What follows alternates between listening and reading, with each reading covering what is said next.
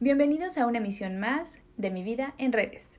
Yo soy Nancy Burello y estoy bien contenta de saber que estás escuchando este intento de podcast. En esta ocasión, para mis pláticas virtuales traje a tres diseñadoras maravillosas para platicar lo que sufren los diseñadores. Recuerda que puedes seguirme en redes sociales, en Twitter estoy como arroba nanburelo, en Facebook me encuentras como NB Consulting MX y en Instagram NB Consulting MX.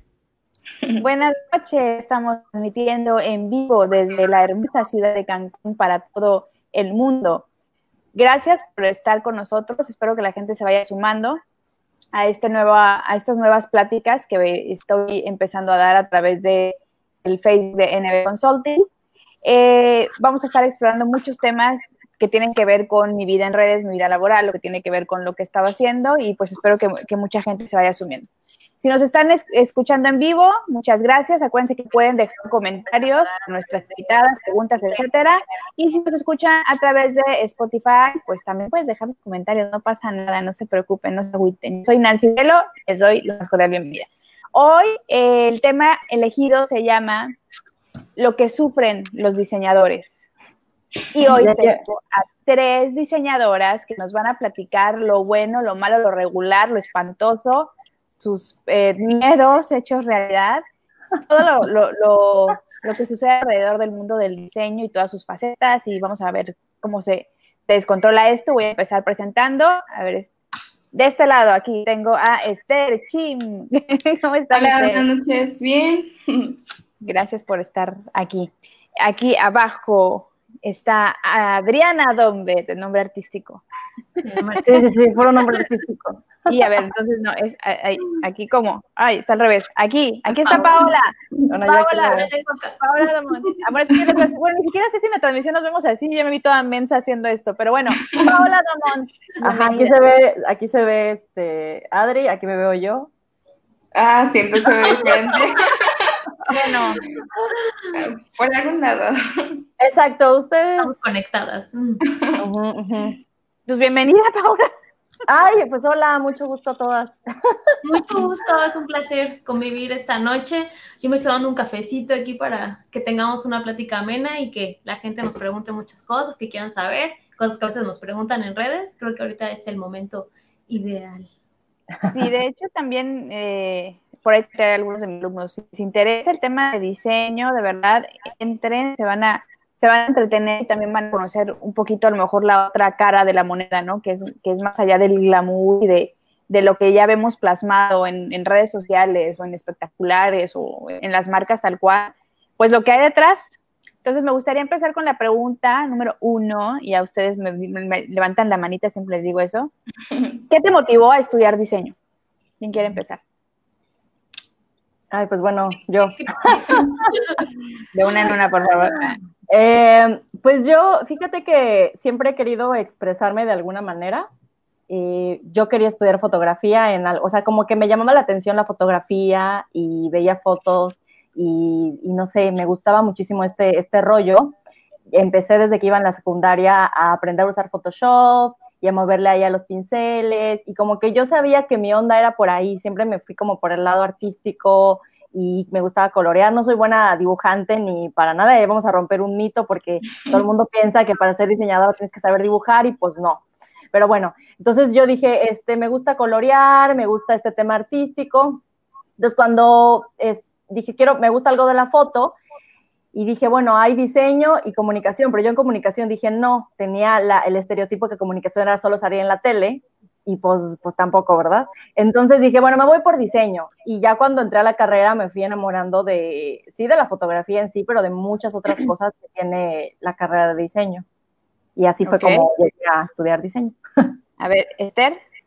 Este, igual la parte de, expresarte, ¿no? De, ahora sí que estoy un poco nerviosa, pero la parte de expresarte a través de las imágenes, ¿no? O sea, mm, más que fotografía, a mí me encanta más como este los dibujos y plasmar todas las ideas que tienen luego los clientes. O sea, al final de al cabo es como que hacer realidad sus sueños, o sea, esa parte, ¿no?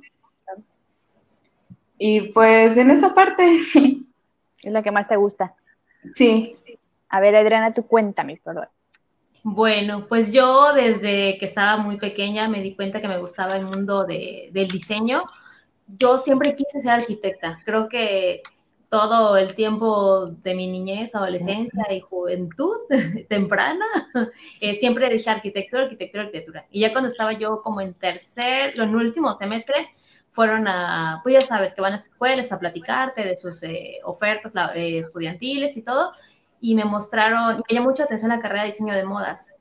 Y fue cuando dije, oh, oh, sí, siempre estaba enamorada de la, de la arquitectura, porque ahorita quiero ser diseño de modas? Entonces ya pues lo descarté y dije, no, es que lo mío es como más, más gráfico, de, fotografía, de yo quiero hacer lo que hacen la gente que hace los logotipos, o sea, yo veía eso y, me enamoraba. Y aparte de que en la prepa también tuve geometría y todo eso, y dije, oh, no, eso no es mi parte. Como piensan que es por ser diseñador o ser, dedicarnos a esto, ya somos buenísimos dibujando o con la geometría, y la verdad es que no, o sea, arquitectura y eso, y la matemática no es lo mío, y mejor me incliné por diseño, porque cumplía con lo que yo quería, fotografía, eh, ilustración y todo ese tipo de cosas. Y pues ya al último semestre me decidí y dije, bueno, vamos, aquí es donde, donde voy y me enamoré, me enamoré de la carrera, la verdad, como todo tiene sus altas, sus bajas, tiene materias padres y, y todo.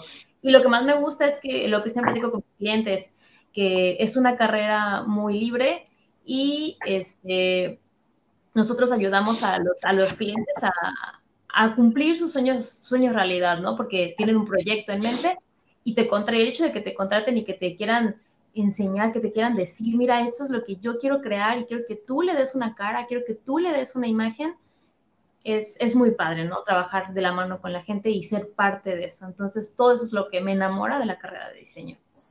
Ok, bueno, ya, ya tengo este, la perspectiva de cada una de ustedes y va prácticamente sobre lo mismo. Pero a ver, ahora vámonos a la, a la, sustancia activa de. A ver, cuéntenme, cuéntenme lo, malo, lo malo de ser diseñador o diseñadora. ¿Qué es lo malo de ser diseñador? Y dicen, mm, me encanta, la amo, pero hoy esto me Mm. Ah, ahora está perfecto. Bueno, no hay nada malo. No, no hay nada malo. a ver, aquí, Paola. ¿Podría? No hay nada. Ajá. Podría ser que mucha gente lo ha estigmatizado de que es una, es un trabajo mal pagado, ¿no? Mucha gente dice, ay, no es bien pagado, no es esto, o sea, eh, eso podría ser algo negativo de que la gente vea y no darle el valor que tiene nuestro trabajo. Pero creo que actualmente ya está cobrando mucha fuerza y creo que la gente ya se está dando cuenta de la importancia. Creo que durante todo este tiempo, un año antes de la pandemia, yo voy viendo a la gente que ya quiere emprender, desde que empezó toda la, onda del, de emprender y todo eso, la gente, emprendimiento, perdón, este, la gente como que está siendo más consciente de que necesita crear un logotipo, darle un estilo a su Instagram. Entonces, eso podría ser una, algo que no me guste, pero ya se está tomando en cuenta ahorita. Ahora ya, claro. gusta. Ahora sí. No, pues es una parte fundamental de, pues prácticamente de, de, cualquier empresa, de cualquier negocio, o sea, pensando en empresas pequeñas o grandes, si no tienes esta parte visual, ¿no? De esta entidad gráfica, no tienes nada, ¿no? O sea, yo creo que también algo de que es muy padre, yo, no soy diseñadora, pero trabajo este, mucho con diseñadores, con, este, en la construcción de marcas, de proyectos, y precisamente lo que las tres dijeron al principio, cómo construyes, ¿no? Dicen construir los sueños o construir ideas, plasmar las ideas en algo tangible es lo que yo digo, ¿de qué me hablan? O sea, ¿cómo le hacen? O sea, yo no puedo, o sea, me dicen, a ver, este, hazme un logotipo para tal empresa o, o dibuja algo, imagínate algo, yo, no, o sea, definitivamente no soy buena para otras cosas, pero si me dijeras, a ver, Nancy, tengo una empresa que es de, este, vende café, eh, hoteles a mayoreo, ¿cómo qué le pondrías? Así. No, sé, no tengo idea. No nada. Ajá. No, o sea, realmente lo que hacen ustedes es, este, es laborioso, es ingenioso, es creatividad, etcétera. Pero quiero llegar a que me digan las cosas que les molestan. Nada más vamos a leer tantito aquí a la gente que nos hizo favor de, de, peleen a, la pelea. Daniela, saludos a Daniela. Alfonso Zabaleta, mira, de terapia de corazón me lo traje para acá, Alfonso. Buenas noches. y tenemos una pregunta. Vamos a ver, tenemos una pregunta, dice, y dice que no se quiere, como que se trabó. Bueno, déjenme la leo aquí entonces. Ahí está ya. Dice Jessica Velasco, saludos Jessica. ¿Cuál creen que es su fuerte en diseño? ¿Qué es lo que más les gusta hacer? Es decir, ¿qué tipo de diseño es su favorito? A ver, ya tienen ahí preguntas. A ver, empecemos. ¿Cuál creen cada una de ustedes que es su fuerte en diseño? ¿Para qué son así tronaderos? En lo personal a mí me gusta más este publicitario y editorial, o sea, me gusta más esa parte. Pero siento que en el proceso de, aprendizaje, porque ahora sí que todos los días vas aprendiendo algo nuevo, o sea, vas descubriendo cosas que pues ya ahora sí que una, a, lo mejor la fotografía era algo favorito, pero conforme vas aprendiendo y conociendo cosas del diseño, o sea, te vas enamorando de cada una de ellas. Así es. Bueno, eh, ¿cuál creo que mi fuerte? Yo creo que la creación de logotipos. Me gusta mucho hacer creación de logotipos, todo, desarrollar todo el branding de una marca. Y me gusta mucho el, el ramo real estate, hacer cosas para desarrollos eh, residenciales. Me encanta. Estuve trabajando varios proyectos en Tulum y me encantó. O sea, de verdad que era muy, muy inspirador. Creo que eso es lo que más me gusta hacer de la parte de diseño. Pau, eh, pues yo creo que... Ah, compartir me encanta. en mi CV, ¿no? Eh, pues yo creo que me gusta muchísimo crear marcas, como lo menciona Adri. Creo que es algo como un lienzo en blanco que puedes ahí pulir. Y me gusta mucho la parte de publicidad. En el rollo del editorial me cuesta un poquito porque el editorial es muy tedioso y el editorial tienes que poner ahí mucho cuidado y, y sí tiene ahí su, o sea, no es fácil. Yo lo he hecho y no, no, o sea, no me siento tan cómoda haciendo eso. Sin embargo, me gusta mucho eso y, em, y a veces hago un poco de audiovisual, edición de videos o cosas en After. Em, no me considero mega pro, pero considero y siento que ahora los diseñadores no solo tenemos que saber, em, no sé, dibujar un logo o, o ponerlo en Illustrator o, o, solo eso, ¿no? Sino que es importante como probar diferentes cosas, porque así tú vas viendo qué es lo que más te gusta y también lo puedes todo eh, como adaptar a lo que más te guste, a, las necesidades de un cliente. Entonces creo que sí, eso es lo que, lo que puedo decir. Muy bien. A ver, a ver, otra pregunta incómoda. Sin decir nombres ni marcas ni nada, ¿cuál ha sido su peor cliente? O sea, sin decir, este, hice esto y esto. ¿Por qué fue su peor cliente? Vaya, no es este, ay, pues fíjate que fue este mi último jefe, tal. No, ¿Qué lo hizo ser un mal cliente? A ver, a eh, pues sí, tuve un, cliente que quería que yo le hiciera, o sea, me contrató para hacer un logotipo de una transportadora. Y me dijo, quiero que se llame de esta forma y me interesa que me hagas algo, pues tú, date, o sea, date eh, la imaginación y todo. Y pues ya yo le hice un logotipo y todo, y no, no, no le gustó. Le hice como nueve propuestas y no le gustaban. ¿Nueve? nueve propuestas al final terminé diciéndole que, ah, no, me mandó un, diseño en PowerPoint y quería que yo trazara, quería que yo trazara el clip art y que así fuera su logotipo y que tuviera una carretera y que se viera el sol hacia el atardecer, una carretera, pero justo como él lo diseñó, él lo diseñó en Word y me dijo, eso, quiero que me lo traces. Y le tuve que explicar que pues eran imágenes que pues no se podían hacer, que ya eran imágenes diseñadas, que a la hora de que o sea, que pueda tener problemas a la hora de que tuviera que hacer un registro de su marca o identificarse, pero, o sea, por más que le expliqué así de todas las formas, no quiso. De verdad que hasta me hizo llorar, estaba yo trabajando en mi, oficina con mis compañeros y, y, te juro que yo así de la frustración empecé a llorar. ¿Y qué te pasa? No, pues les conté no, pues ya se lo como pidan. Es que es que no puedo, o sea, ¿cómo le explico que, para qué me contrata? O sea, de verdad, mejor que contrate una persona que, o, que, o un, alguien que no tenga esa experiencia, o no sé, cualquier, cualquier otra cosa, o que lo diseñe él mismo. Pero ¿para qué pago un diseñador si lo va a terminar diseñando él? Entonces, pues con mucho respeto le dije, ¿sabes qué? Creo que, una chica, creo que no soy la diseñadora ideal para ustedes, creo que no, pues que no, no tenemos una buena conexión y una buena comunicación y pues me retiro de, trabajar con ustedes, les puedo sugerir a otra persona para que trabajen y que les ponga otras propuestas y pues, ojalá que, que, sí puedan trabajar bien. No, bueno, me dijo hasta lo que iba a morir, que... ¡Ay, viejo nefasto, vieja nefasta! Sí, o sea, me dijo que, que, era antiprofesional lo que yo estaba haciendo, que con, por clientes como ella, este, era que nosotros debemos ser mejores cada día porque son muy exigentes y que uno tiene que ser a ese nivel de, de cumplirles, ¿no? Entonces, pues la verdad, con todo respeto, no, no le contesté ni nada, le dije, bueno, es tu opinión, si es lo que tú crees, pues está bien, ¿no? Pero por dentro yo estaba así que lloraba de la frustración, así de, no, ¿por qué? Ay, no. Y qué me feo. pasó como una semana explicándole el por qué, pero bueno, eso ha sido, creo que, el cliente más complejo. A ver, Esther. Creo que sí, esa es la parte donde sí te quedas así de, o sea, se supone que te contratan porque eres especialista, ¿no? O sea, porque sabes, porque tienes un conocimiento previo para que lleguen y, y no sé, o sea, la verdad sí me ha pasado igual de que llegan y, y te dicen, es que quiero esto y, y, así, ¿no?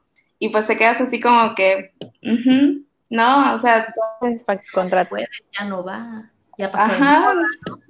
No, y es que como dices, o sea, como diseñadores sabemos, o al final del cabo, o sea, para qué sirve un logo o todo, ¿no? El uso que se le, se le va a dar a, a futuro. Claro. Y, y, eso ellos no lo saben. O sea, y al final, como dices, a lo mejor, pues sí se lo haces y ya, pero pues al final va a tener problemas. O sea, ¿dónde queda de cierta manera tu ética como diseñador? Claro. Para cañón. A ver, Pau, seguro tú también tienes material. Pues fíjate que yo creo que lo, padre de, de cuando trabajas, porque a veces cuando trabajas de Godín, pues eh, obviamente a quien le tienes que reportar o el que tienen que aprobar, pues puedes tomarlo como un cliente. Pero también la parte de trabajar de freelance, eh, yo lo he hecho desde que salí de la universidad, lo recomiendo muchísimo. Creo que solo estar de Godín en una oficina está padre, te da ciertas herramientas, pero el hecho de que tú lleves los propios proyectos, lideres con el, o sea, trabajes con el cliente y cuánto tiempo se lleva un proyecto, eso yo creo que te va, te vas follando y te vas dando una idea de, de qué onda. Me tocó hace, o sea, nunca me ha tocado un cliente así. Yo primero como que analizo, observo, este, le pido, o sea, platico un poquito. Si me late, si no me late, no me voy a, no me voy a romper la cabeza porque a veces te quieren pagar dos pesos y, y, y, y tienes que ya, luego ni, ni te alcanza para pagar al terapeuta, ¿verdad? Entonces, este, como que, como que sí, sí creo que, que, hay que saber elegir a nuestros clientes, pero bueno, a mí me tocó un, una vez una, una clienta que, o sea, me pidió, hazme, no sé, en ese entonces yo me dedicaba a hacer este, cosas un poco más impresas, ahorita ya estoy en el, el, rollo un poco más digital y ya casi impresos no hago porque no, no lo disfruto mucho, pero bueno, ella quería hacer una lona y me dijo que le hiciera su logo, se lo hice y le quedó muy bien, pero haz de cuenta que en la cotización en la parte de notas decía cuántos cambios incluye el proyecto. Y, a partir de estos cambios yo te voy a cobrar un extra. Entonces, de cuenta que, que yo soy muy, o sea, muy, a mí me gusta trabajar con el cliente y darle lo que me pidió, que me pague y que sea muy feliz.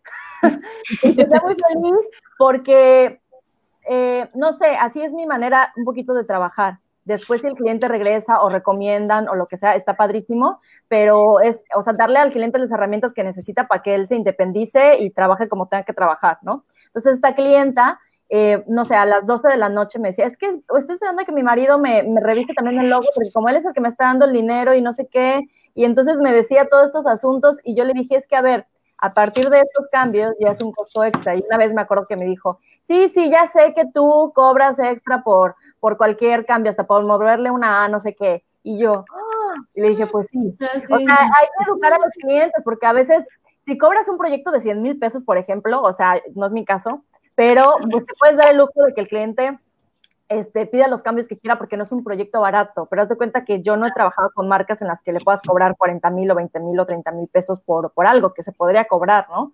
Pero yo creo que, este, que hay, o sea, yo estas son las experiencias que yo tengo cuando he trabajado en estudios o en, o en, o en otras empresas, te puedes dar, porque a, a veces me decía un jefe, no le puedes al cliente decir, este, no, solo dos cambios cuando te están pagando 100 mil pesos. O sea, eso no se puede hacer.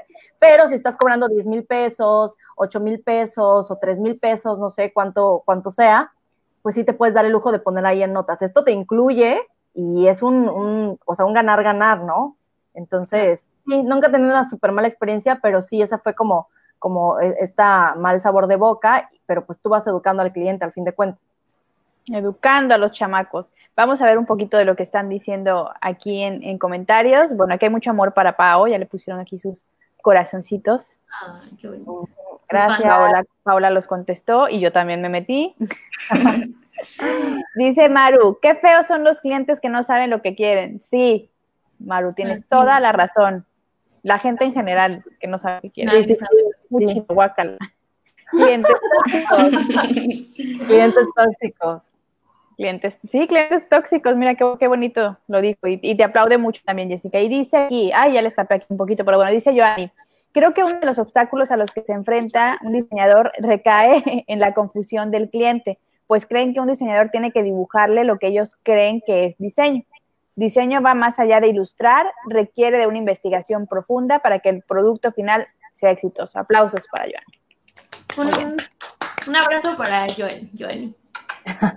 Besos y abrazos. Pues sí, es que para cualquier profesión, ¿no? Eh, se requiere conocimiento si vas a contratar a alguien es porque pues asumes, ¿no? Que Estás persona- abierto, ajá, estás abierto Sí. a que te sugiera, que te haga algo que sabes que va a estar adecuado y entenderá lo que que necesitas. le sabe algo, pues, que le sabe. Y bueno, a ver, en, ese, en, en esa temática, el, eh, este episodio, digamos, se llama Lo que sufrimos, lo que sufren, perdón, los diseñadores. Me gustaría que, por ejemplo, Maru nos está diciendo, estoy diseñando mientras las escucho, igual si nos quieres compartir alguna experiencia, Maru, porque me imagino que hay muchos eh, tipos de clientes buenos, malos, tóxicos, los que no saben nada al respecto, pero a ver, en, a manera general, ni siquiera es que les haya pasado tal cual, pero a lo mejor en, su entorno le- eh, les pasa algunas frases del cliente que dicen, ay, hijo de su no sé cuánto, ver algo que, que les haya quedado, experiencias, este, hasta memes que son ciertos.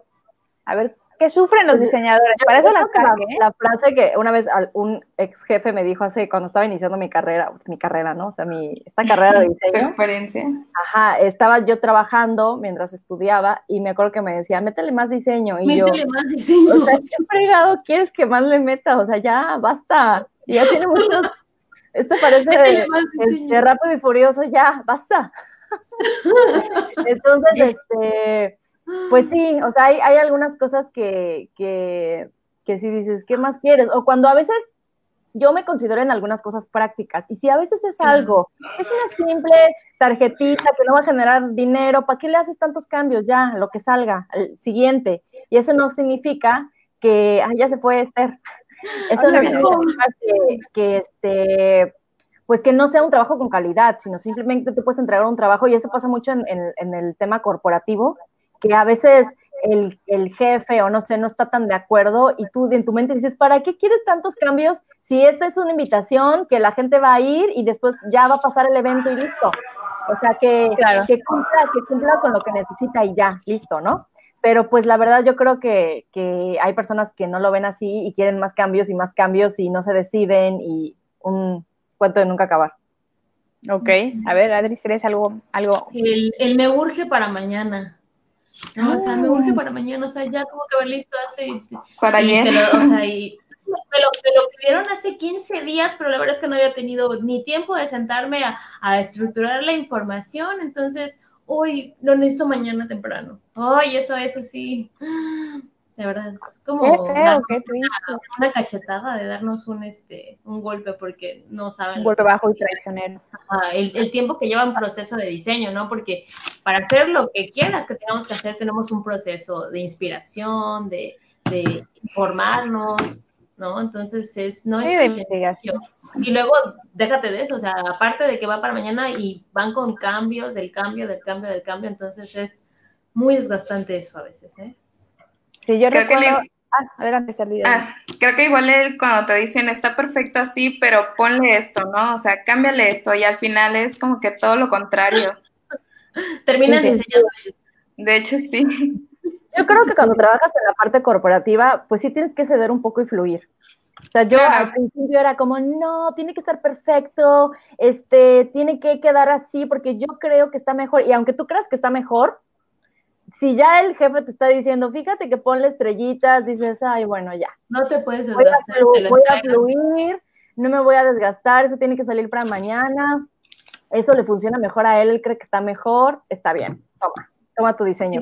Pero yo creo que es más peligroso cuando tú, eh, no, es más peligroso cuando tú eres la imagen de la, de la, como en este caso que freelanceas o que tú tienes tu propio estudio o lo que sea, porque es tu imagen y tu, y tu responsabilidad, ¿no?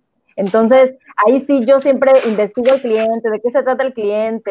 Este, no sé, una vez me acuerdo que me habló una amiga y me dice, oye, este, quieren un logo, pero el cliente es medio complicado y era para una escuela, este, creo que de, de para aprender francés.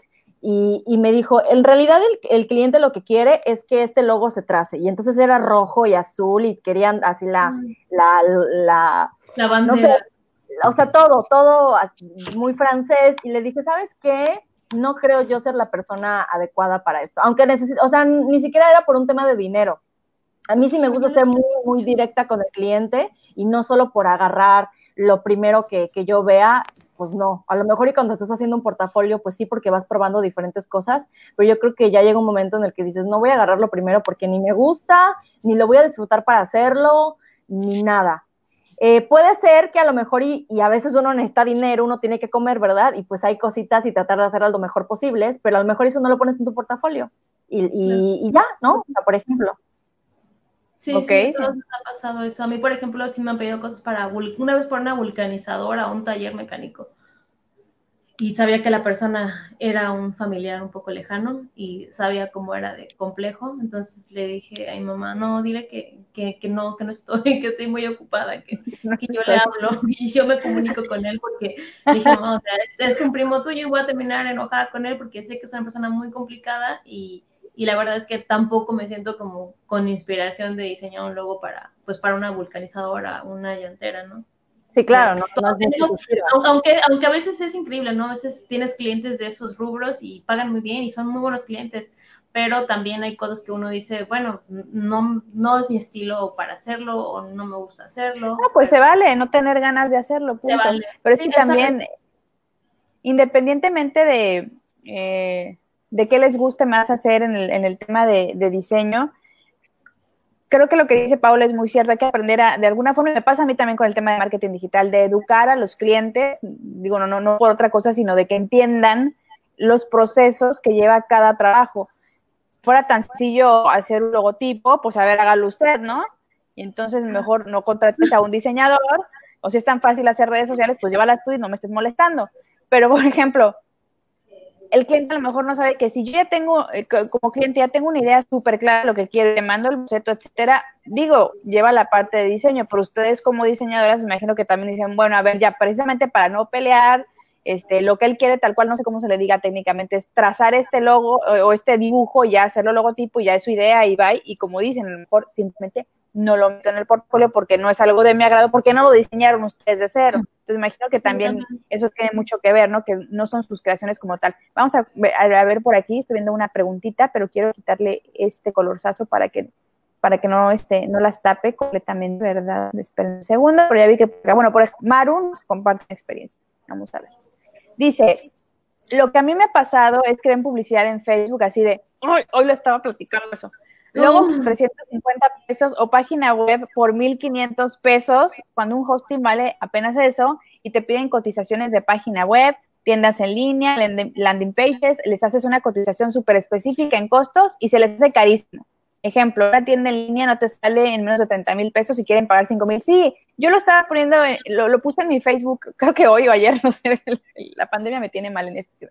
Pero Así sí, como lo vi, lo vi que, salen con esas promociones y que dices, no se vale malbaratar, que se entiende que la situación ahorita está complicada. Y, y digo, yo también eh, en mi rubro lo que he estado haciendo es, bueno, está un poco complicada la situación, pues veo con clientes de, bueno, a ver, vamos a, le voy a bajar un poquito el costo, pero renegociamos en diciembre cuando esto pues vaya mejor. Por eso es mi manera de apoyar o aportar algo en la pandemia, pero no, no quiere decir que eso es lo que cobro realmente y se, los, y se le explica claramente. A ver, vamos a ver aquí otra cosita que nos están comentando. Dice Andrea Pedrero. Ya se nos quedó al revés, Anaís, por cierto. ¿Estoy al revés? Bueno, sí, nos quedaste trabajita. Ajá. Bueno, ahorita, ahorita lo checamos. Dice, eh, tengo una pregunta. ¿Cómo le hacen para ponerle precio a sus proyectos? ¿En qué se basan para cobrar dicha cantidad? Es tiempo, experiencia, tamaño del, del proyecto, depende del cliente. Saludos, Andrea, gracias por conectarte. A ver quién quiere contestar.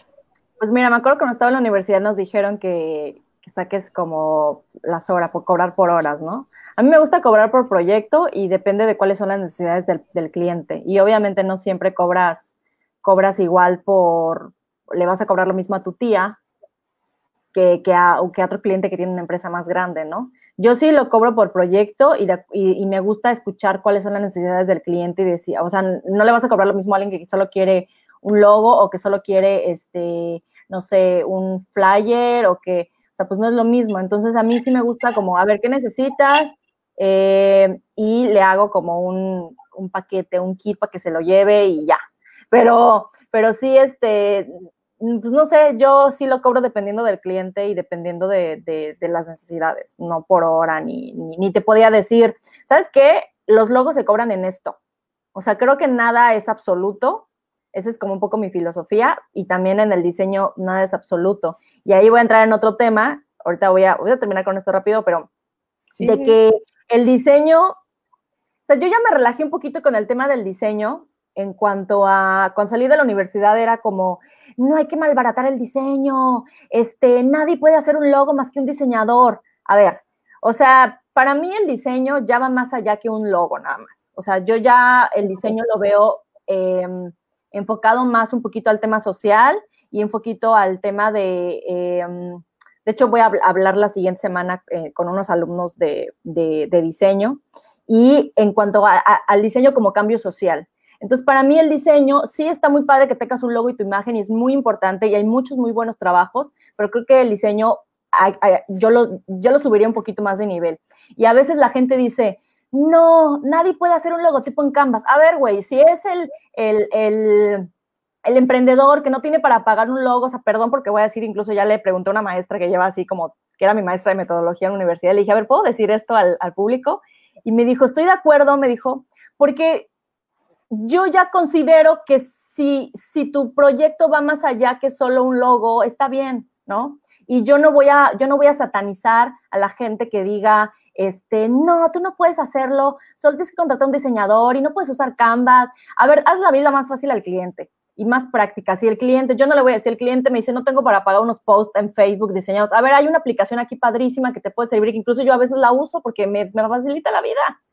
O sea, practicidad, practicidad, más allá de, tardarte los años. Ese es mi punto de vista y eso no quiere decir que tú no, ya me estoy poniendo intensa. Pelea. Limón, ya que te conectaste, te entra. No, no es cierto. Pero, pero yo, yo sí, yo no, no, no, no, me, no me caso mucho con esas ideas. Al principio, cuando estaba saliendo de la universidad, sí era así. Y que nos decían, no, no prostituyan el diseño y no, no sé qué. O sea, yo creo que hay muchas herramientas que te pueden hacer la vida más fácil para que puedas darle paso a otras cosas que sí son prioridad en tu proyecto, ¿no? Entonces, es mi perspectiva y mi punto de vista. Y eso no significa que yo no sea profesional y que yo no haga buenos trabajos. Significa que, pues, pues tienes que ser práctico y que, y que tienes que hacerle la vida más fácil a los clientes y no todo solo por dinero lo tienes que hacer tú todo el tiempo, ¿no? Esa es mi perspectiva, pero bueno, ya, este, ya te desahogaste. Ya te desahogué. A ver, ¿qué opinas, Esther? Creo que sí, la parte esa que dice ella, o sea, no, como diseñadores igual no hay que cerrarnos un poco esa parte porque como dice, igual un emprendedor pues quiere empezar, ¿no? Pero pues, para empezar no tiene dinero y, y pues, ¿cómo le hace, no? Pues busca lo más fácil de cierta manera.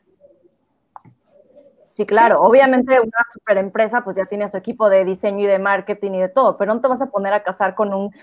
La otra vi un post que decía que, la, que hacen sus diseños en Canvas. Entonces yo puse, ah, ya, que hagan sus diseños en donde quieran. O sea, no... O sea, yo creo que no hay que ser absolutos, no hay que casarnos con una sola idea. Entonces, em, pues bueno, ese es mi punto de vista. No me, no me, no me linchen, no me, no me golpeen. Ay, se le mandé la conexión a Paula. Ah, no, me, van a besar de la vida. Voy a leer. Es mi punto de vista, pero bueno. No, es que es, creo que tienes un muy buen punto ahí, ahorita, lo, ahorita lo, lo, desglosamos más. Dice Alfonso que hace nueve años cuando, bueno, dice, hace nueve años cuando mi hija Stephanie me comenzó que iba a estudiar dos y tres animación, no entendía nada pero esa fue su decisión. Salió de la universidad con el trabajo y luego hizo freelance. Ahora ya entiendo más su profesión. Felicidades por sus profesiones a todo el pan. Ay, muchas gracias a. Digo, Muchas gracias. Gracias. Gracias, digo yo qué, yo no me estaba pasando por acá. Dice aquí Jessica también que el sol brilla para todos. Efectivamente, no. Y es que lo que dice Paola, digo, lo que pongo aquí, saludos de Limón también, este, es muy cierto. Y, qué bueno que, creo yo, qué bueno que tienes esa mentalidad, porque esa apertura que tienes a, a adaptarte a las circunstancias del cliente, a sus necesidades, no la tiene ni Obama, ¿me entiendes? O sea, sí estamos en un momento... No, bueno, no, lo digo en, en- en muy buen plan y también me, me dejas un, eh, un aprendizaje aquí, porque sí es cierto, y, y en el post que puse hace rato de que, ¿por qué hacen paquetes de 300 pesos para...?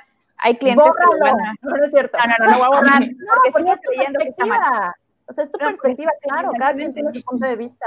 por supuesto, pero que creo que lo que estás diciendo también me queda el saco en ese sentido y es simplemente dejar que fluyan las cosas. En ese sentido, entonces, yo no voy a trabajar con alguien que no esté dispuesto a trabajar a pagar lo que sé que mi trabajo requiere. Sin embargo, le puedo, como dices tú, dar opciones. Bueno, ¿qué tal que no tienes para pagar eso? Te capacito para que lo hagas tú solo. ¿no? Que también Claro. está como, como de repente me he movido con la consultoría. Entonces, tú muy bien, Paola, y ya se volvió a caer Adris, pero bueno, ahorita, ahorita regresa, no pasa nada. Estamos en tormenta, ¿eh? Así que todo puede Oye, pasar. sí. Dice Suárez, Pau, me encanta tu forma de pensar. Muy bien, Pau. Gracias, te amo, amiga. Saludos, Miriam. Saludos, saludos. Hola, Miriam, saludos. Pero bueno, a ver, entonces, si- sigamos aquí poniéndole sabor a la, a- a la platicadita. Yo, por ejemplo, admiro mucho el trabajo que hacen los diseñadores, porque como hace rato les decía, o sea, poner en un papel o en un diseño en la computadora las ideas que alguien vi- viene y te cuenta, porque también en, las áreas que he trabajado de marketing digital, trabajo muy de la mano con diseñadores y me acuerdo que he escuchado a clientes o jefes decir, es que ponle otro color, ponle un azul, como dijo este chavo, ponle un azul poderoso. Me acuerdo que, en, la, en, la oficina comentaron eso y que así- y el diseñador así de, ¿Cómo es un azul poderoso? ¿Qué es poderoso para ti, no? Entonces, lidiar con esas cosas dices, ¿qué es lo más loco que les ha este, pedido? A ver, este, ibas a decir algo. A ver, Ya, perdón. Creo que cuando aprendes a conocer al cliente, o sea, entiendes ya sus palabras. La verdad, este, me ha tocado personas que, pues, te dicen palabras que a veces no significan nada en diseño, pero al conocerlos, o sea, ya sabes a qué se refieren. Aterrizas todas sus ideas y la verdad, ah, bueno, en la parte, para mí es, son, las, son los clientes más, que más me gustan de cierta manera, ¿no? sí, porque Cuando aprendes de como un match, claro. Sí, Ya regresó Adri. A ver, Adri. Con mi conexión que estuvo, no sé qué le apreté ahorita a mi celular y se empezó a escuchar ecos y todo. Y yo, ay, ¿qué hago? Pero ya, ya se Claro, regresó.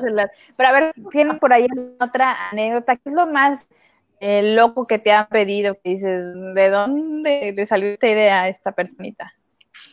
Como que Mm. vayan pensando también, Esther y Pau, como que, que- que les han pedido que dicen, no, no, gracias, no, este, yo creo que otro día con mucho gusto. Mm, mm, mm. O lo típico de, o también les ha pasado en lo que piensan en eso, contamos anécdotas. De que, ay, este, te voy a mandar la fotografía que quiero que vaya en el espectacular y te la mandan pegada en un Word, ¿no?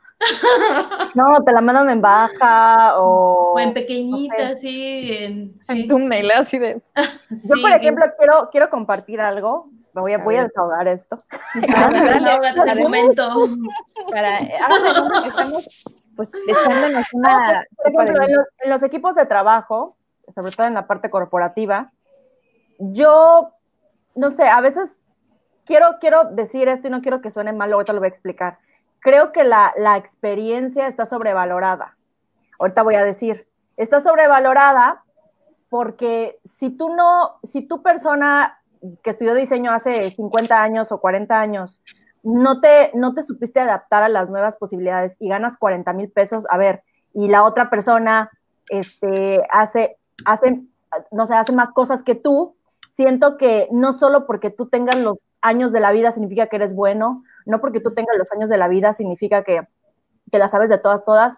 A lo mejor y estoy hablando en el área de diseño en específico, porque hay muchas otras áreas donde la experiencia sí importa mucho, pero yo creo que en el área de diseño, a ver, muéstrame tu portafolio y qué es lo que tú sabes hacer visualmente. O sea, a mí no me importa si estudiaste aquí, a mí no me importa si llevas 40 años haciendo diseño, a mí no me importa. O sea, a mí muéstrame tu portafolio y quiero saber qué es lo que tú sabes hacer eh, y cómo, qué, qué programas sabes utilizar, cómo te desarrollas, eh, ese tipo de cosas. Entonces, yo sí, en, la experiencia que me ha tocado vivir, creo que a veces a las nuevas generaciones nos, nos, nos tiendan un poco como a, a decir, ah, bueno, tú ah, eres este diseñador nada más, tú no sé qué, o sea, porque eres joven, ¿no? Y a los diseñadores de que tienen 40, 35, 50, no sé, o sea, son los que así de que ganan más que tú, tienen mejor puesto, lo que sea, aunque hagan el logotipo en, en Photoshop, por ejemplo, ¿no? Que sabemos que no. O sea, a ver, no mi logotipo en Illustrator porque es la manera más práctica de hacer, por favor, porque lo estiras y, y no se pixelea. Punto.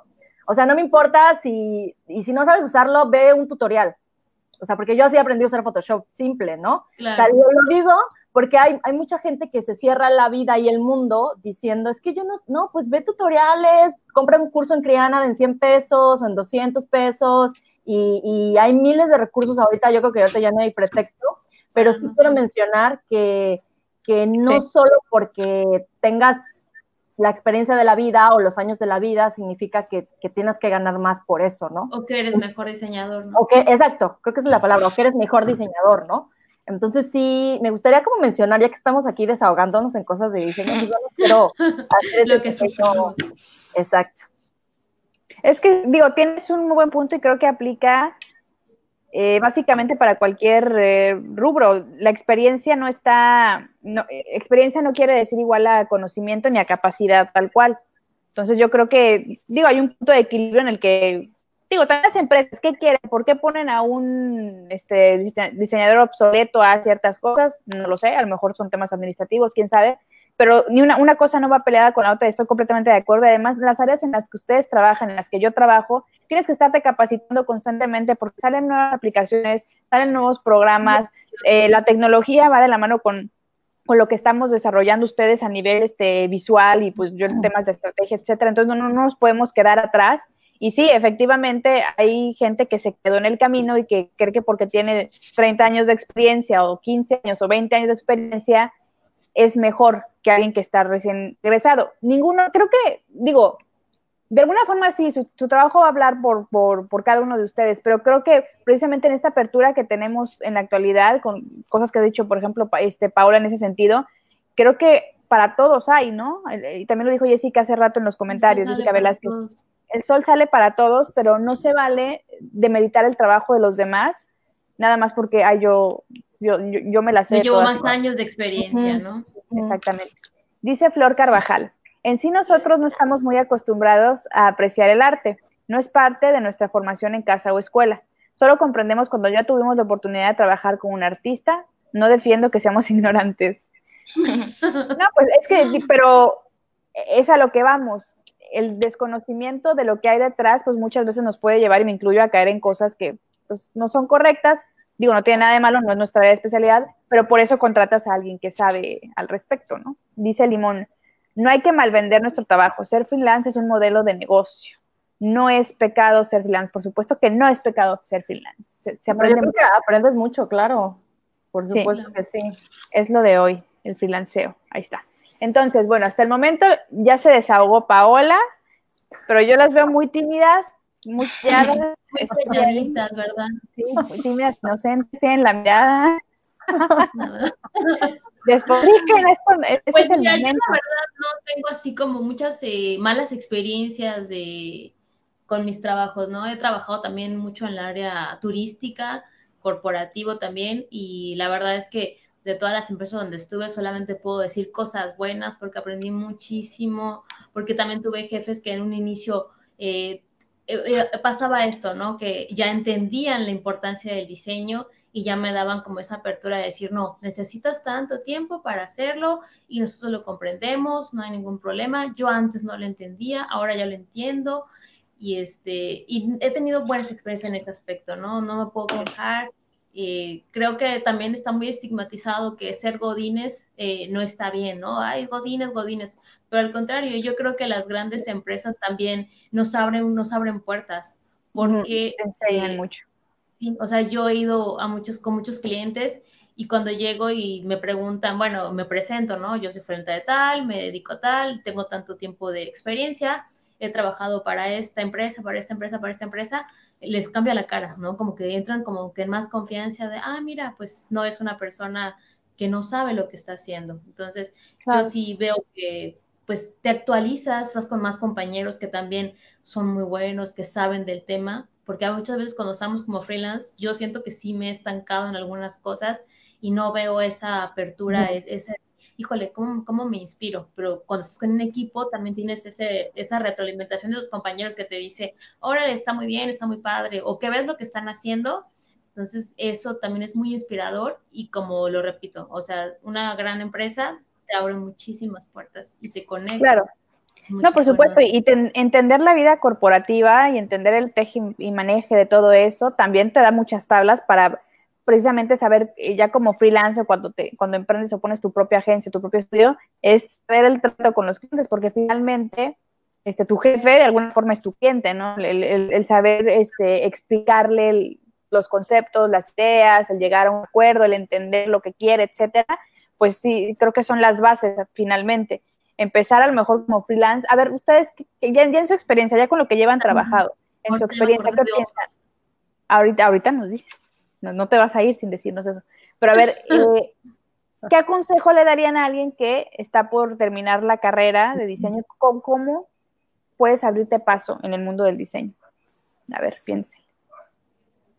Pues yo creo que se ponga a, entra a trabajar a un lado, ¿no? Sí. Es que como mencionaban al principio, como que, o sea, cuando entras a una empresa empiezas a conocer como que las bases, o sea, primeras, ¿no? De cómo te vas llevando con los clientes porque al fin y al cabo las empresas, bueno, en lo personal donde yo trabajo, pues trabajas con otros clientes, o sea, fuera de que vas conociendo diferentes y es ahí donde igual te abres paso.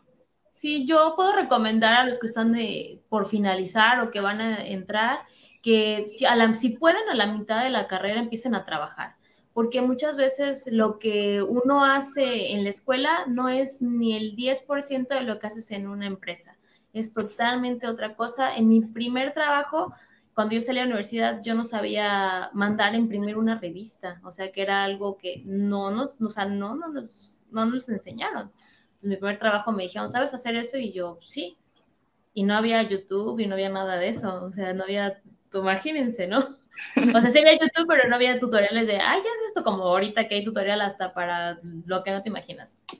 Entonces, pues con toda mi seguridad, con lo que ya había estudiado, leí, le pregunté a algunos compañeros y lo logré. Entonces, eh, sí dije, bueno, pues es que yo sabía hacer esto, esto, esto, esto, pero ahorita que ya lo estoy en una vida real, pues me da miedo, ¿no? ¿Qué tal que si mando algo que no está bien hecho o que no queda bien la impresión o, o, que es el archivo? Porque muchas veces los impresores nos echan la culpa al diseñador. Es que el diseñador no lo mandó bien. Es que el diseñador no lo hizo así. Ay, es que esos son colores que puso el diseñador. Una vez me pasó eso, sí. Y, es una gran responsabilidad, ¿no? Porque esa vez iban a, iban a ver un tiraje de revistas de muchos y pues yo dije, híjole, ¿cómo va a quedar? Y estaba así, una semana, como 15 días estuve así. ¿Cuándo llega la revista? No, pues falta tantos días. Y yo, ¿cuándo llega la revista? Y así hasta que llegó y casi, casi, quítense. y ay, qué padre se ve. Y ya pude respirar y dije, bueno, ya aprendí otra cosa que no imaginé que aprenderlo tan pronto. Entonces, sí es lo más recomendable que vayan a una empresa, que, que trabajen un tiempo para que cuando salgan ya estén familiarizados, ya tengan, ya sepan más o menos por dónde, ¿no? Porque a lo mejor en una empresa haces cosas para web, o haces cosas para editorial, o haces cosas para ilustración y todo, entonces ya vas como definiendo qué es lo que más te gusta y puedes ir el perfil de la empresa con el que quieres trabajar. Sí, es un muy buen consejo. Aunque pensé que a decir no, como decía ella, o sea, la, la verdad ahora es que con mi, la verdad mi primer trabajo fue en una imprenta, este, sí es culpa del diseñador. Ah. no, no es cierto.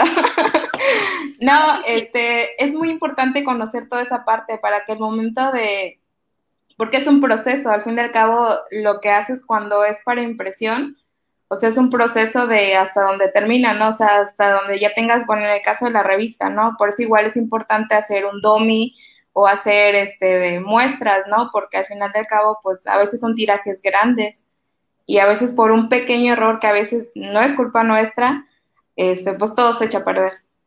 Sí. A mí se me pasó, ahorita me estoy acordando de las... Ah, bueno, adelante, Adri. Sí, a veces como, o sea, como impresor, a mí sí me dio ese consejo de mi maestro, hazte amigo de tu impresor, ¿no? De hecho, sí. Es la parte más importante con que el, que va a reproducir tu trabajo. Pero también sí me ha tocado impresores que también tienen ese sentido común, vamos a decirle, y te dicen, oye, este, no lo, no, no, no lo he metido a la imprenta porque, a impresión porque, no sé, cuando lo puse como que no se veía bien el logo, chécalo. Ah, ok, y también existe eso, ¿no? Pero hay unos que lo mandan y no tienen ese... En la imprenta o sea, porque también es parte, es, es un ganar-ganar. Si yo sale de mi trabajo, pues le van a pagar bien y el cliente va a regresar a imprimir con ellos. Exacto. Pero pues hay que tener también un poquito de sentido común en todo, o sea, siendo diseñador y también siendo impresor. Yo una vez tuve una mala experiencia ahorita que dices, me estaba acordando que mi segundo trabajo fue en una imprenta y la verdad es que creo que tendrían que imprimir como mil folders o dos mil folders y yo la verdad en cosas, en temas de impresión a veces me, eh, da, te da dolor de cabeza porque estás con el pendiente así como tú dices de que, que, que, cuando lo corten y que el rebase y que todo ese asunto. Y aparte es mucha responsabilidad porque si se friega uno ya se fregó todo, en cambio en lo digital resuelves rápido, muy rápido. y, en, y, en, el tema de impresión es todo un, es todo un, un, un tema, ¿no? Entonces yo mandé a imprimir unos folders y los folders pues obviamente tienes que cerrar, que entre la, la, la, hoja tamaño carta, le tienes que dejar unos rebases porque pues no puede estar la hoja así que con trabajo entre, es todo un rollo. Entonces, cuando yo lo mandé, yo sí tuve un errorcito, la verdad lo, lo reconozco, pero haz de cuenta que el impresor no se fijó, ni siquiera vio bien el archivo y lo mandó así. Entonces llegó el jefe y yo dije, puta, me van a correr, o sea, sí, dije, me van a correr, ya, ya me veía. Ya, ya, ya, habías guardado todas tus cosas. Y entonces, eh, pues la verdad mi jefe se portó súper buena onda y, y, el chico, o sea, le dijo al chico, pues es que la responsabilidad final es tuya. O sea, y ella hizo su chamba, debiste haber impreso uno, o sea, es un proceso, ¿no? Imprimes uno, haces, o sea, casa, no casa, oye, Paola está mal, eh, eh este, resuélvelo y imprimimos todos. Entonces, fue un, todo un tema ahí sí, o sea, o sea, me mandaban a trabajar desde mi casa, mi casa, porque el otro tipo dijo, si está Paola aquí, este, yo no quiero venir a trabajar, así, ¿no? Ya, el odio. Ajá, y entonces, este, pues mi jefe dijo, bueno, yo lo necesito a la ahorita para que me resuelva estas cosas, y este, y tú también te necesito para que me resuelvas otras, pero juntos no, él dijo que ya no quiere que tú vengas, y entonces pues obviamente no voy a correr, entonces pues mejor tú en tu casa, y así nos lamentamos un ratito, al final yo dije, ¿sabes qué? No puedo con esto. Este, no funciona. No, esto no está funcionando, ¿no? Como la película de los nobles. Estoy haciendo quedar como, ah, no, no es cierto. entonces, este, pues ya, este, así pasó, pero sí creo que es mucha responsabilidad la parte de impresos. Es, es un, un terreno ahí peligroso que sí Demasiado. sí, porque estás con el gusto de la boca hasta que ya tienes ahí las cosas.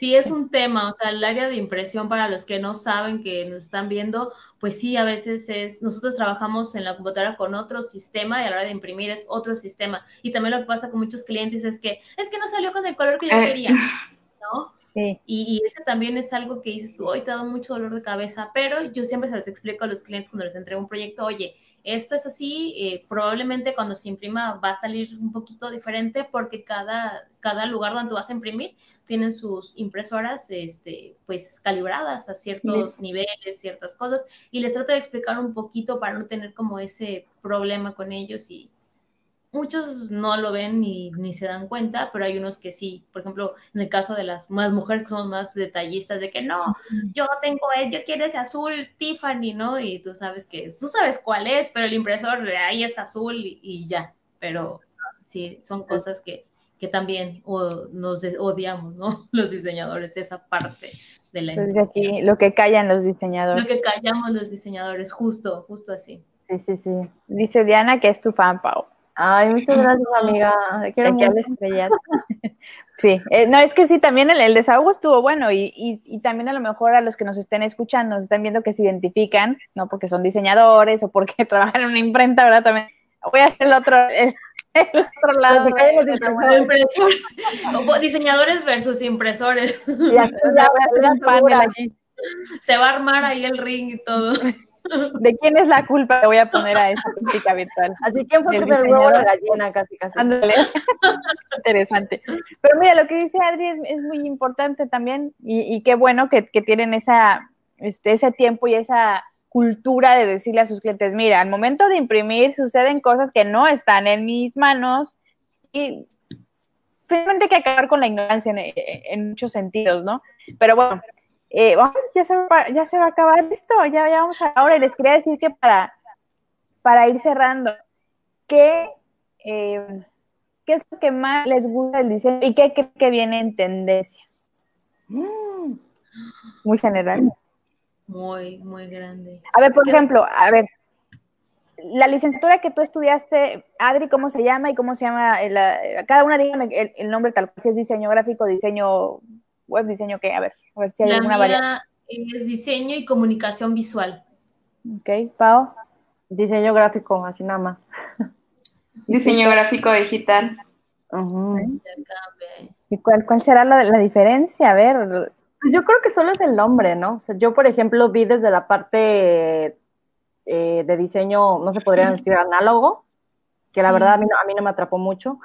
y después ya fue, fuimos mudando a la parte de diseño digital, que empezamos a ver eh, algo de páginas web, cosas de edición de video y de after, que la verdad fueron muy buenas herramientas porque después yo ya me fui fogueando en cursos y en otras cosas para este, complementarlo.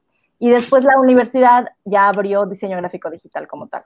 ¿no? Sí, yo creo que la diferencia entre esas dos radica en que el digital, obviamente su nombre lo dice, ya está más enfocado en páginas web, en creación de contenido para redes sociales, cosa que cuando yo estudié, pues era como el inicio de toda esa parte. Eh, yo, el mío sí fue diseño gráfico, diseño y comunicación visual, y a nosotros sí nos tocó ver fotografía y hacer revelado del rollo, o sea, meternos al cuarto oscuro, revelar el rollo, este, imprimir las fotografías nosotros en un cuarto con luz ámbar, y comprar papel para fotografía, o sea, nos tocó mm. toda esa parte, nos tocó un poquito de serigrafía, taller, aunque lo llevamos así muy, muy rápido, a mí también.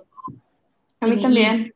Vi este, esa parte, eh, ¿qué otra cosa? Eh, dibujo, llevamos dibujo, aunque no soy la gran eh, dibujante, pero por ejemplo vimos técnicas, ¿no? A mano, cómo vas a pintar con lápiz, cómo vas a pintar con acuarela, cómo vas a pintar, o sea, más que nada dar las texturas y eso creo que ahorita ya no lo, lo, lo implementan. Mi hermana también es diseñadora y cuando yo le preguntaba, ella me preguntaba cosas, oye, ¿y esto cómo es? ¿Esto cómo es? Y yo le decía, ¿no te lo enseñaron? No.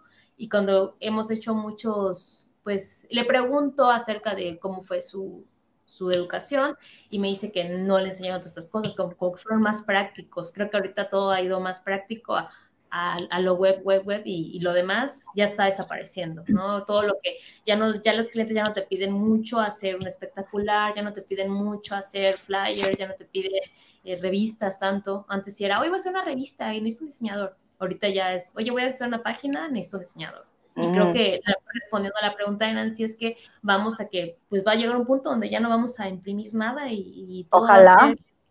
Ojalá, o sea, para mí, para mí sí, por un tema del planeta, la verdad. Sí, también. yo la verdad, este, digo, a ver, ¿para qué vas a imprimir un flyer que te va a durar 15 días y, la, la, gente lo va a tirar? O ni siquiera eso, lo agarran y lo tiran.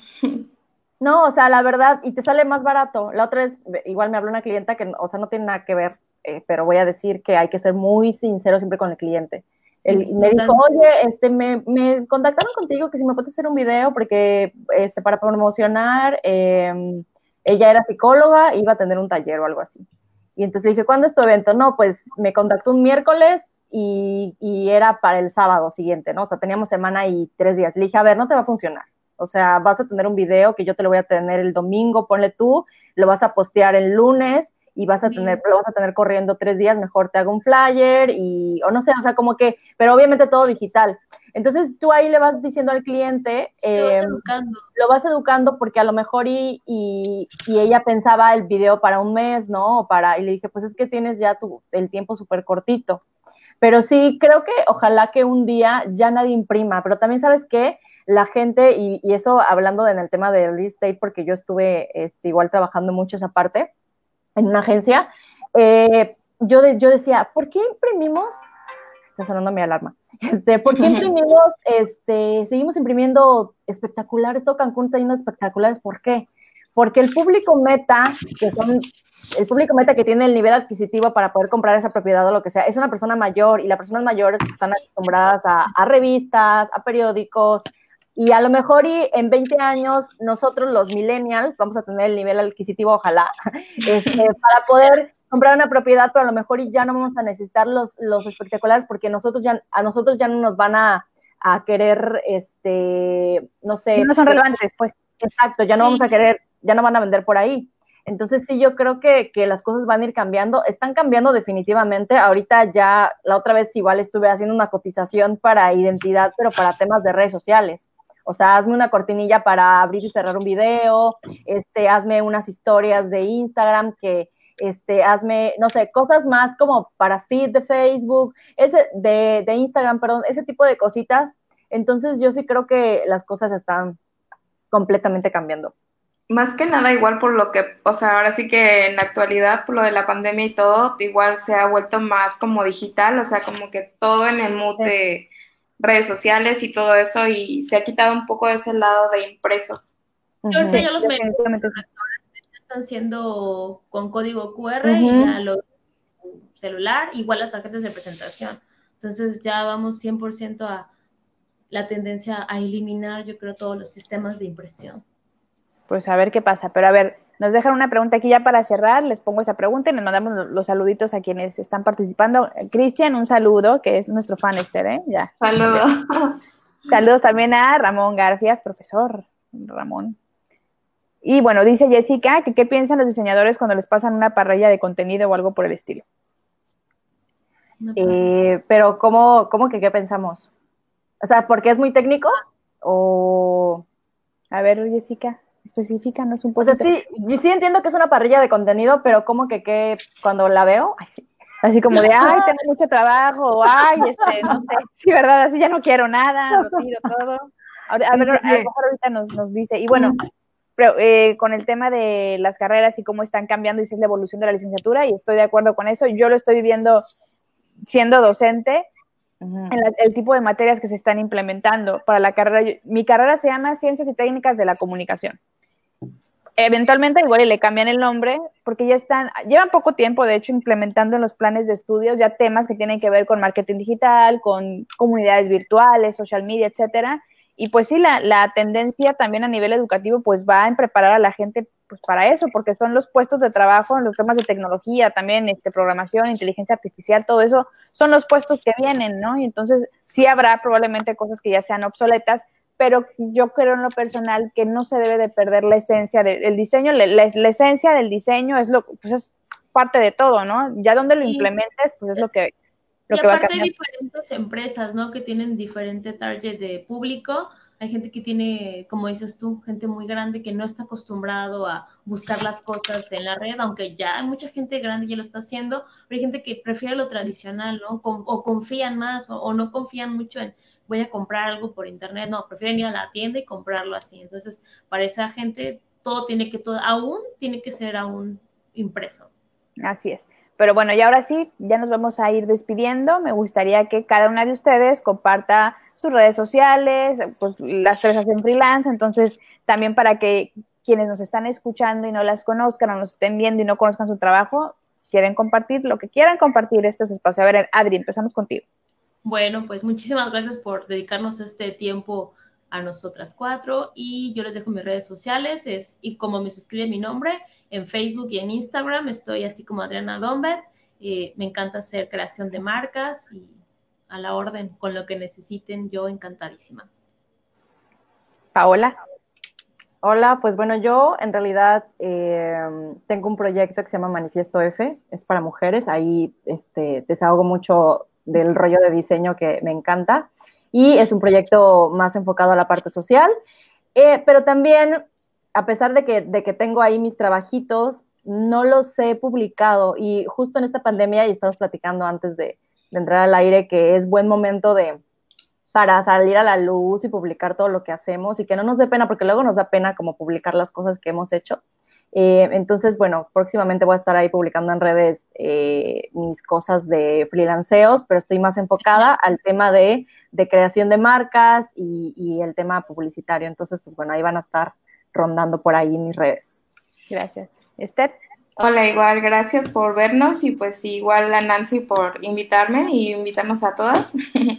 este, eh, bueno, mis trabajos están en Behance y pues ahí pueden checar como Esther Chim. Y como dice, realmente en lo personal no me había dedicado en esa parte de eh, mostrar todos mis trabajos por redes sociales y todo eso, por, a lo mejor por el trabajo y todo eso. Sí, yo una cosa más, es importante, o sea, señores, pongan su trabajo ahí porque nunca saben dónde los pueden estar viendo. O sea, es algo que platicaba con las chicas en el inicio, me salió un cliente de Dubai y por esa página Behance y dije, wow, igual y mañana ustedes también son un cliente así. Y nos vamos todos claro. a que también la gente que nos lleven. Que nos lleven, ya me vi llegando a junta. Pues, ¿por qué no? ¿Por qué no hay que, hay que proyectar hacia lo grande?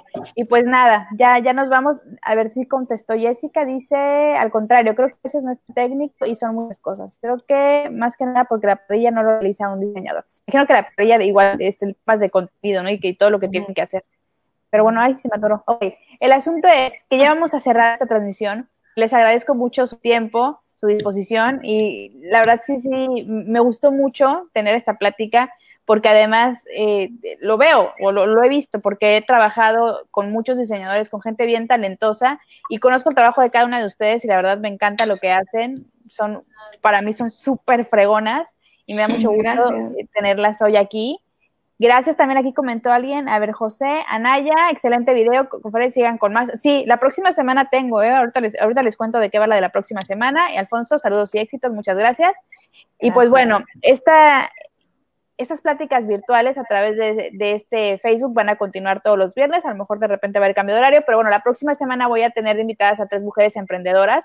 Vamos a platicar de sus proyectos, de, de qué les costó de emprender, etcétera, porque es un tema bien importante y de hecho lo mencionábamos al, al, principio.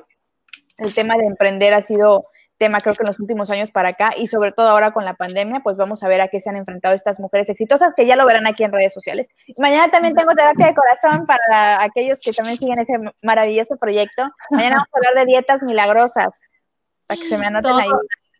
Por favor, dietas milagrosas, existen o no existen, va a estar un nutriólogo, Francisco Ansúrez, que nos vemos mañana. Y bueno, el próximo viernes los espero por aquí. Mil gracias por sumarse a este contenido. Este video se queda aquí en Facebook, lo pueden ver también en YouTube y, y próximamente en la semana lo subo a Spotify por si se quieren escuchar también ahí de repente. Ay, sí, Muchas claro. gracias. No, no, no, no, no, se vayan a ir porque le voy a dar end, pero nos vamos a quedar platicando tantito nosotras cuatro, fuera de cámaras. Buenas noches. Okay. Bye. Bye.